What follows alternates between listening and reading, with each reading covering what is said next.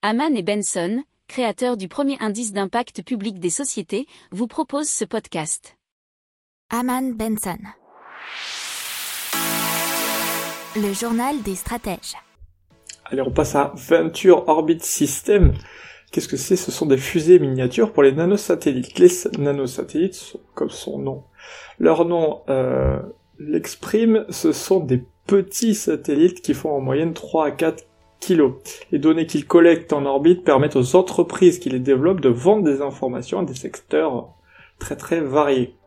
Euh, et donc VOS, Frontier Orbit System, élabore des lanceurs miniatures totalement pensés pour les nanosatellites.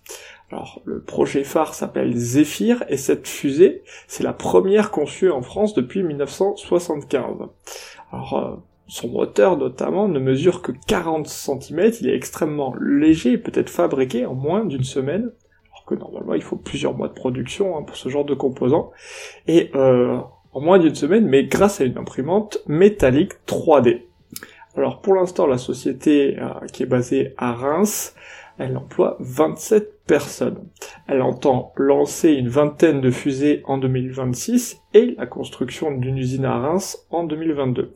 Ils ont récolté 750 000 euros fin 2020 auprès d'investisseurs et 100 000 euros de la part de la région Champagne. Ils espèrent lever 5 millions d'euros avant la fin de l'année et 80 millions d'ici 3 ans.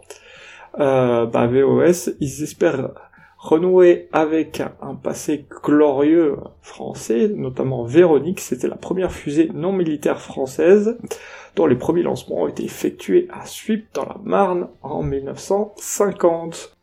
N'oubliez pas de vous abonner au podcast, mais pourquoi pas aussi à notre newsletter La lettre des stratèges qui est gratuite, vous en trouverez dans les infos de l'émission, mais aussi sur notre site internet Aman Benson Stratégie, rubrique média La lettre des stratèges.